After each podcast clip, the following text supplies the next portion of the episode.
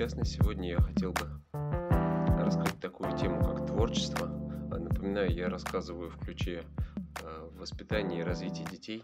То есть сегодняшняя тема именно применительно э, к развитию, поддержанию творчества у детей. Хорошо бы начать с определения творчества, и это довольно ответственно, потому что в общем понимании творчество это нечто такое как раз не имеющее строгих границ и правил. И все же я возьму на себя смелость, ну, хоть как-то обозначить предмет беседы некоторым э, правилам, формулировкой. Я для себя понимаю творчество как самовыражение через создание чего-то нового – то есть в продукте творчества есть определенная какая-то черта, э, перед, э, присвоенная ему именно автором.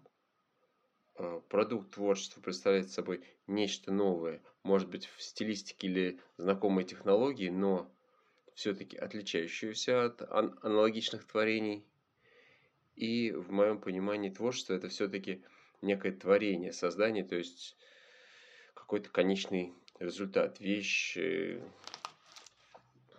произведение, живопись, литература и так далее. Хотя ну, правомерно было бы подумать, является ли мысль творчества, то есть создание некоторой идеи, замысла творчеством. Ну, пожалуй, да, хотя этот подход нас ну, вводит в такие более глубокие философские дебри применительно к детям чаще все-таки под творчеством понимают ну, создание некоторой, некоторого произведения. А, если попытаться а, структурировать этот предмет, я бы а, ну, разделил свои мысли, рекомендации на эту тему на две группы.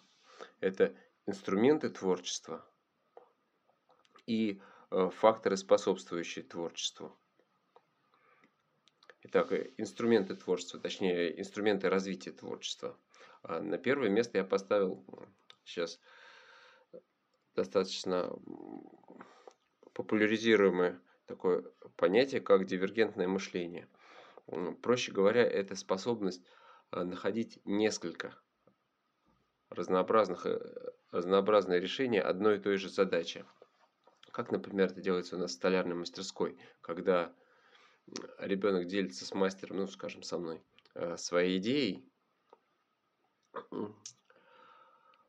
я предлагаю ему не спешить браться за материалы, ну, если у него есть на, на то терпение, да, а подумать о нескольких вариантах ее реализации. Например, мы набрасываем эскиз.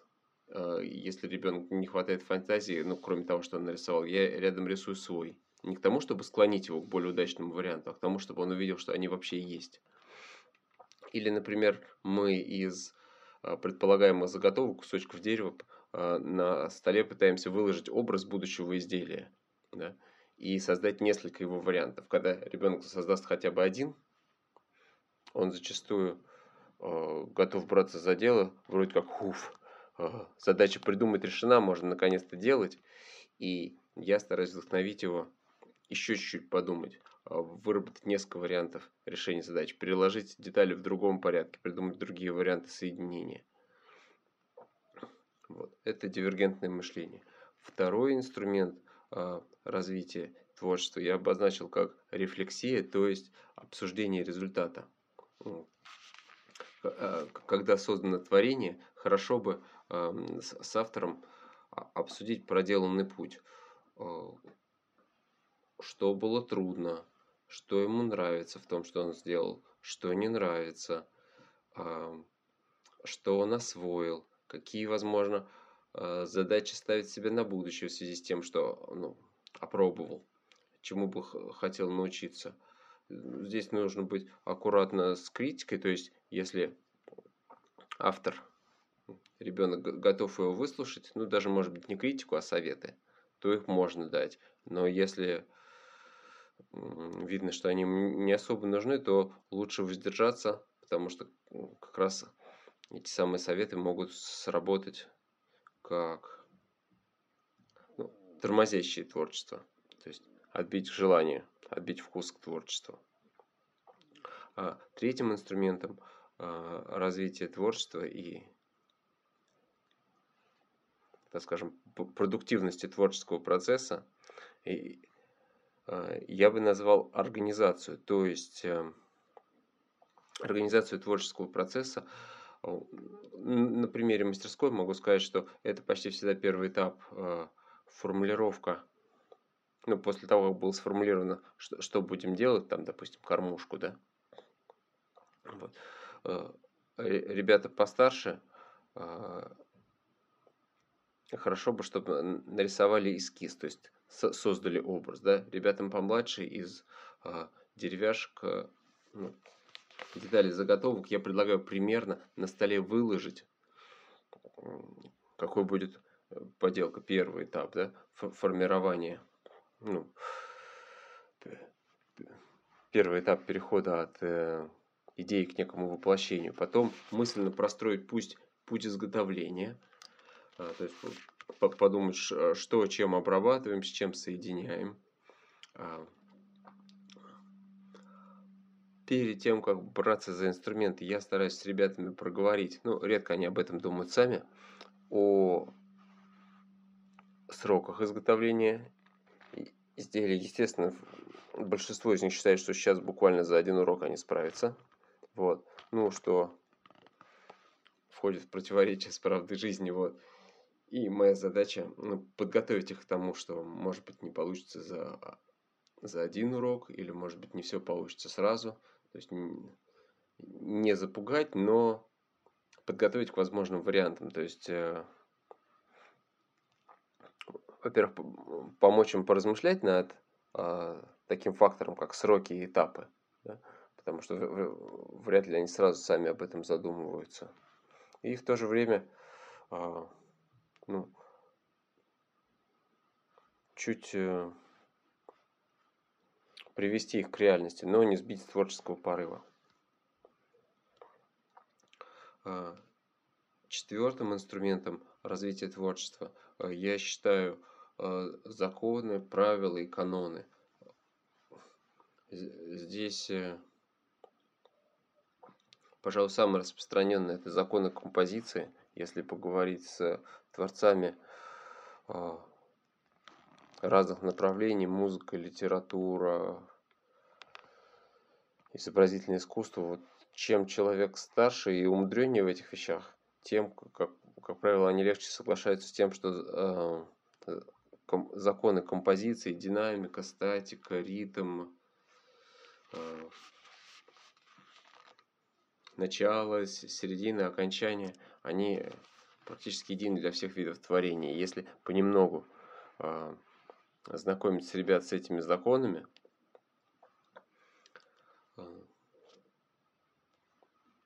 то их творчество приобретет более структурированный характер и э, более предсказуемый результат. То есть э, поискать книги по основам композиции или статьи или видеоролики в YouTube может помочь вам как родителю или преподавателю кое-что узнать о законах и канонах творчества, чтобы понемножку это прививать детям.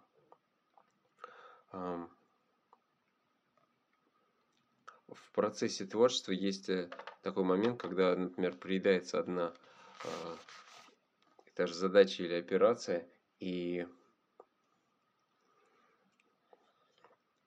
на пятое место э, инструмента творчества я бы поставил а, такой инструмент, как переключение. С одной стороны, казалось бы, для устойчивой четкой работы хорошо бы не прыгать туда-сюда, это правда.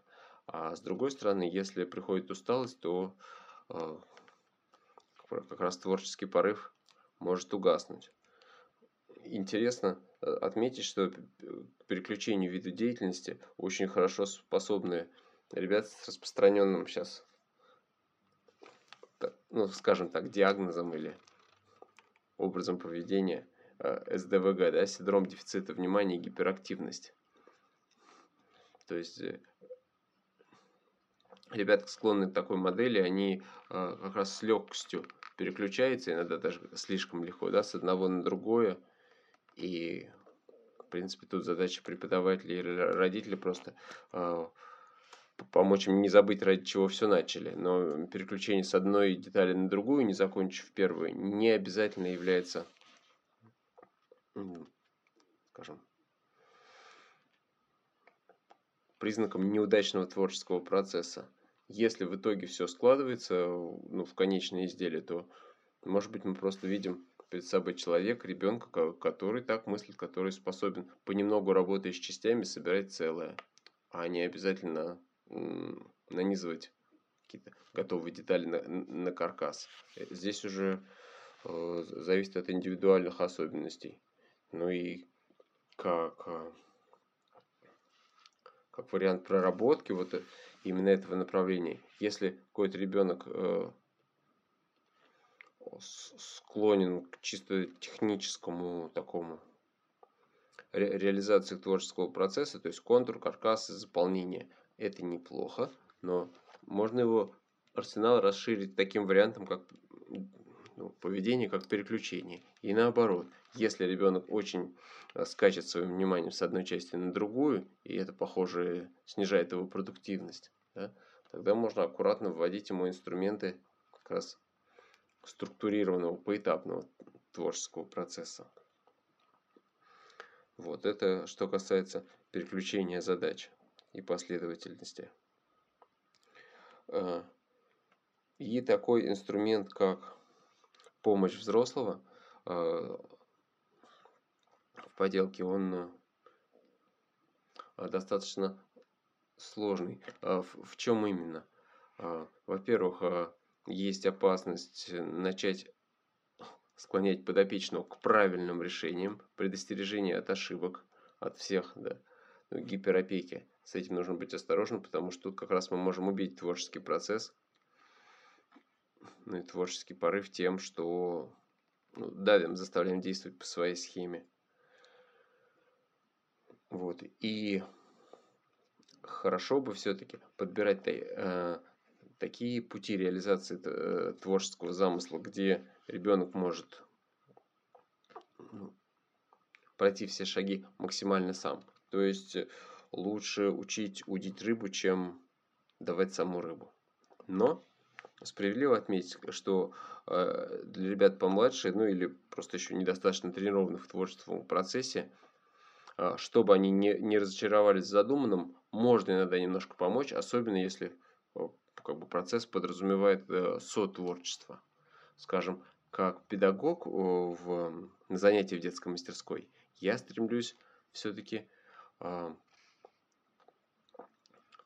так организовывать реализацию идей, чтобы все этапы ребенок мог сделать сам, то есть подбирая подходящие технологии ему по силам, э, схемы сборки и так далее. Как родитель же дома я иногда готов э, взять на себя там и 50, и 70 процентов изготовления изделия э, просто ради поддержания творческого процесса. Если мы там, с сыном или дочерью, договорились, что это сотворчество, то вполне возможна и помощь. Вот. А теперь расскажу о факторах, способствующих творчеству. То есть таких, э, скажем, катализаторах, да, дополнительных а, импульсах к творчеству. На первое место я бы поставил а, свободное пространство в интерьере, на столе. То есть а, для творчества нужен, грубо говоря, чистый лист. Для творческой мысли нужно чистое пространство а, в комнате. Например, в детских интерьерах, которые я учился строить, а, мой наставник советовал всегда оставлять не загромождать все полочками под э, сувениры, всякие красивые, интересные вещи, обязательно оставлять так называемую стену для размышлений. То есть в помещении должно быть какое-то пустое пространство, которое человек ну, может заполнить своими мыслями, чтобы все вокруг ему не диктовало свои идеи и темы, а чтобы была пустота, в которой он может выразить себя. Поэтому пустой рабочий стол, чистый лист и фрагмент свободной стены или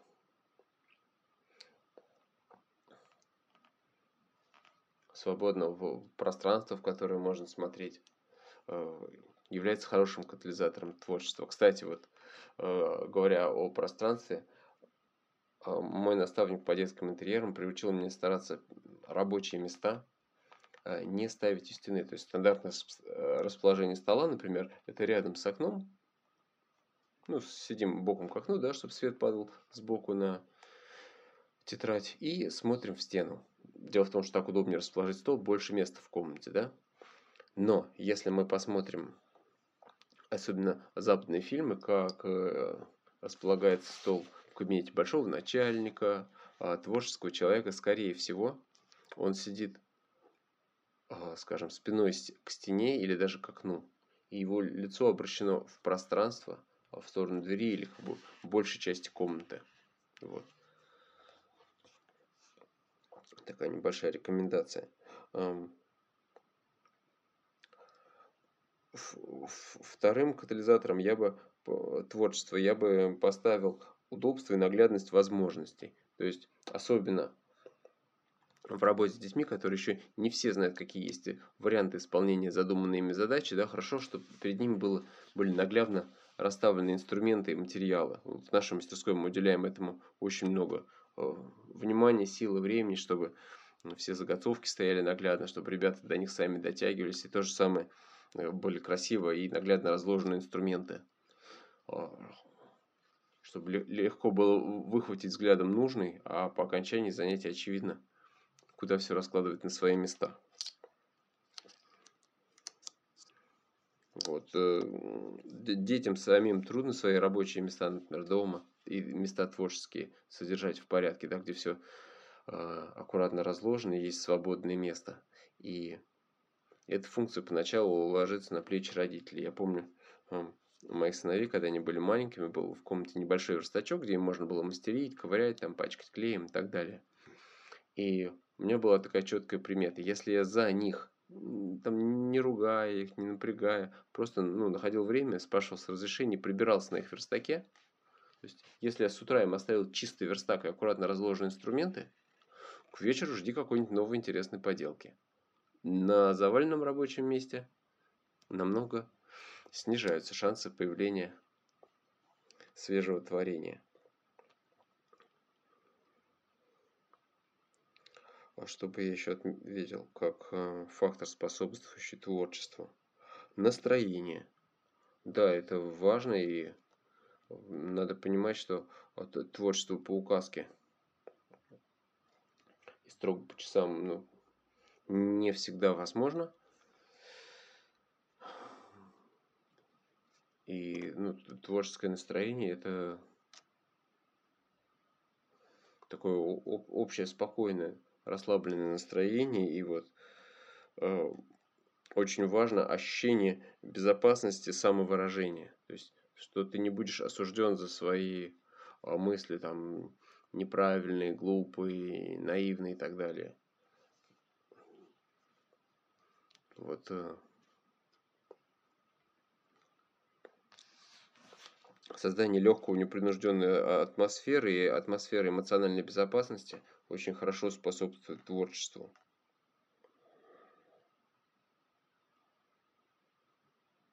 А, и вот такой катализатор творчества я когда работал графическим дизайнером, заметил для себя и прочитал на сайте на студии Лебедева. Это ограничение. Звучит парадоксально в сочетании с предыдущим правилом, да, со, свобода, эмоциональный комфорт, неспешность, но тем не менее опыт, ну не только мой, пожалуй, любые творческие люди согласятся со мной, опыт подсказывает, что определенные ограничения являются катализатором творчества. Это дедлайн, определенная конкретная задача или условия заказчика. Ну, если мы говорим о творческой работе, выполняемом взрослым, да, для ребенка это ограничение может быть временем. Э, то есть мы говорим, давай подумаем, ты хотел бы там сделать такую поделку, допустим, за два урока, да, ну, вот, к примеру, в нашей столярной мастерской, да, значит, вот это, вот это будет реально, вот, э, вот такое, наверное, сложно. И, или вот, такой-то подход э, вряд ли приведет к результату в ожидаемое время. То есть а ограничение, ну, это вполне реальный фактор нашей жизни и к их существованию ну, полезно ребенка понемногу приучать, чтобы они для него становились не шоком, а просто, скажем, инструментом для такого настроя концентрации на творчество, созидание. Вот об инструментах творчества и факторах, способствующих его развитию, наверное, все. Я хотел бы несколько слов сказать об арт-терапии. Вот эпиграфом к этому разделу я бы а, поставил такую шутку или как коротенький анекдот, что не все, что из вас выходит, является творчеством. А, арт-терапия – это инструмент психолога, и его и в ней а, творчество скорее является средством, а не целью. Поэтому ну, а, арт-терапию считать творческим процессом, ну, можно, конечно, но скорее там творческий процесс, используемый для чего-то. И результаты арт-терапии э, хоть и являются творческими творениями, но, скажем, там ну, под терапией мы все-таки понимаем лечение, да, избавление от каких-то проблем и выливание их там на холст, в, в, в музыку, в слова и так далее. Поэтому э, результаты арт-терапии хоть и бывает иногда получается э, творениями, но они частенько носят какую-то негативную окраску или э, служат предметом для разбора и анализа.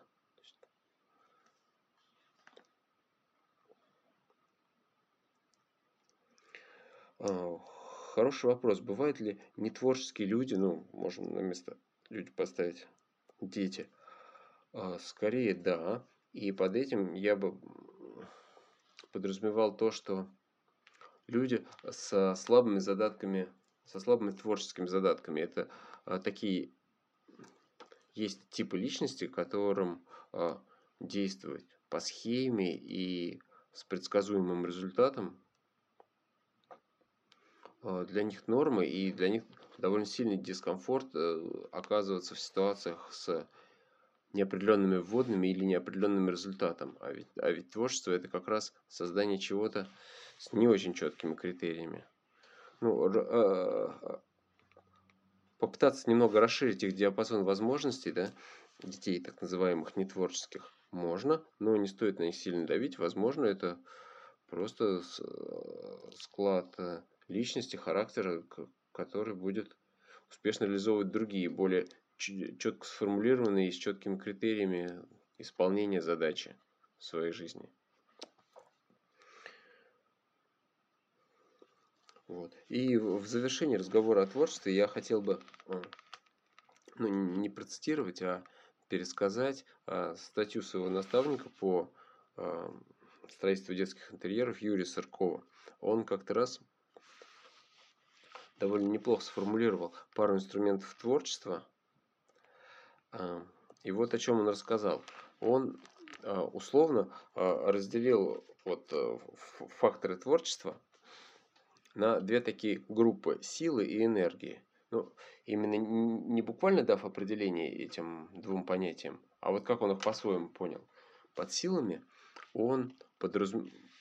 подразумевает некие внутренние ресурсы, то есть скорее ну, собственный посыл автора, то есть что, э, самовыражение вот, на определенную тему. А, а под энергиями он подразумевает э, привлеченные извне инструменты творчества, такие как э, популярные стили, э, э, всем понятные или привычные технологии, то есть, э, скажем,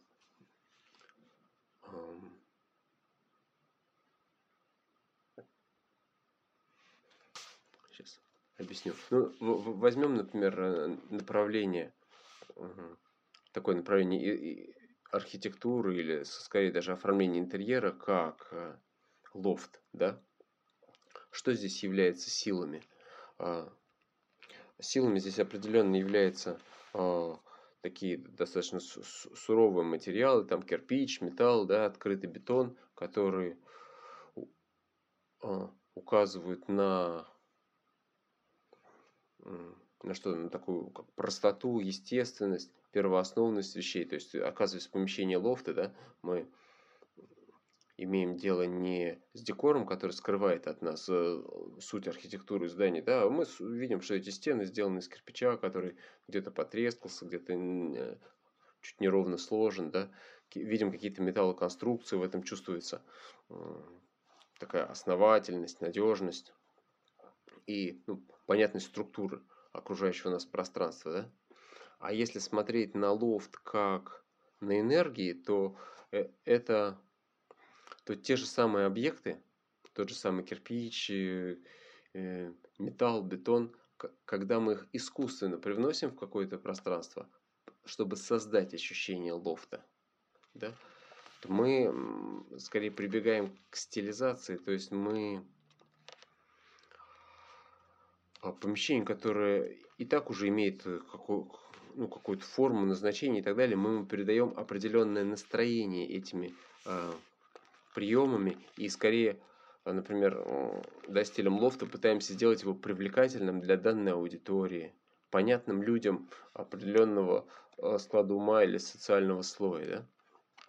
Так почему так важно вот обсудить эти силы энергии и их отличия? Дело в том, что если энергии помогают, ну, грубо говоря, продать изделие, да, сделать его понятным, интересным, приятным окружающим. Это использование каких-то популярных технологий, материалов, там, скажем, там, обжиг дерева, паяльные лампы, да, ну, что нравится многим, да, или что модно сейчас, да, или там венецианская штукатурка, такая чуть-чуть а, пятнистая, неоднородная. Это энергии.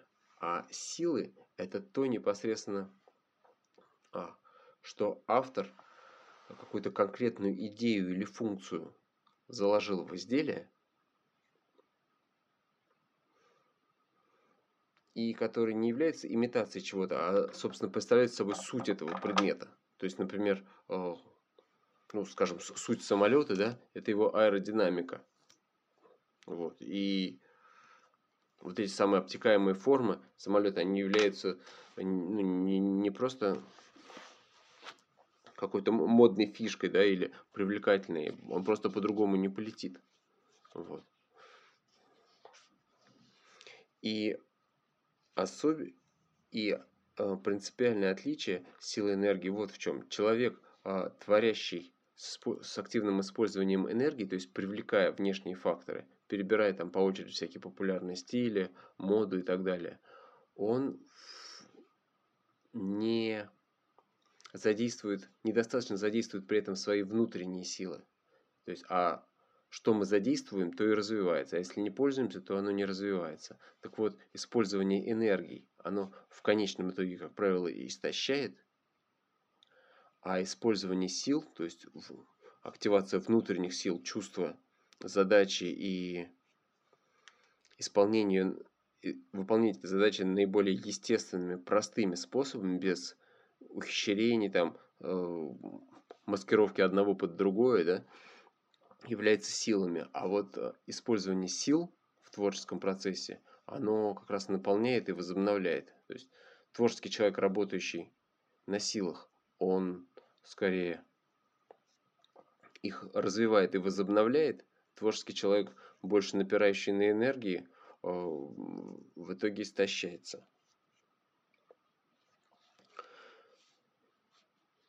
Вот. Ну, это достаточно взрослые понятия, но в то же время я почему рассказываю, ну, как родителям и педагогам, а, вряд ли вы станете эту сложную теорию объяснять детям, но занимаясь творчеством с ними, а, старайтесь провоцировать их больше выражать силы, вот, ну и там при помощи энергии, да, учиться облекать эти силы ну, в понятные окружающим результаты.